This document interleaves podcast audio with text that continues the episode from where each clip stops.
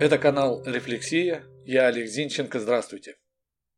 А чего-то многие называют Михаила Круга исполнителем блатного шансона на потребу конкретной публики. В крайне поверхностном рассмотрении можно сказать и так. Но объясните мне, может ли творчество на потребу определенной и не самой широкой аудитории существовать без малого 20 лет после смерти автора? А ведь это так. Михаил Круг с рождения Воробьев умер от смертельного ранения 1 июля 2002 года, а песни его как звучали, так и звучат.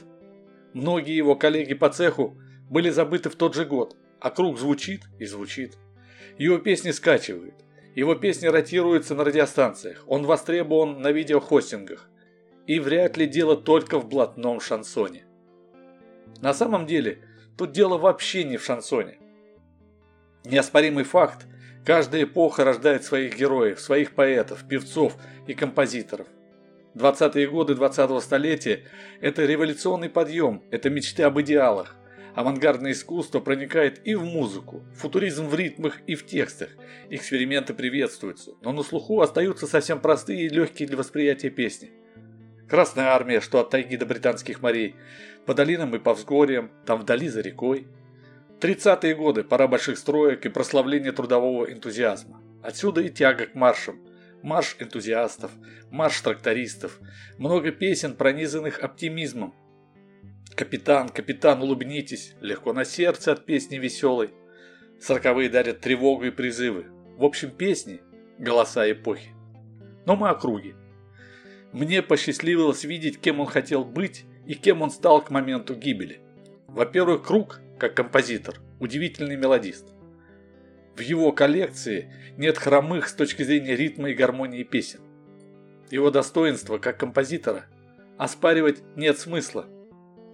Во-вторых, Круг обладал удивительным по диапазону и глубине голоса. Это тоже, безусловно, привлекало и привлекает к нему слушателей. Ну и в-третьих, хотя с этого, пожалуй, лучше было начинать, Круг не певец шансона. Он певец породившей его эпохи. Эпохи, которые сейчас принято называть лихие 90-е. Поэтому какая эпоха, такие и песни. Первая песня Круга, которая получила признательность критиков и жюри одного из конкурсов, песня про Афганистан. Хорошая песня, отличная песня, но никак не песня эпохи. А вот все, что Круг написал дальше, все его остальное творчество, это калька того времени, кто помнит, тот знает. Кто не помнит, послушайте круга, и все станет ясно. Да, какая эпоха, такие песни. Поэтому круг не певец блатного шансона. Круг – это певец того бурного времени, тех странных лет. Годы были лихие, и песни тоже лихие. У всех были лихие, но у круга профессионально сделанные, вкусно аранжированные, красиво исполненные.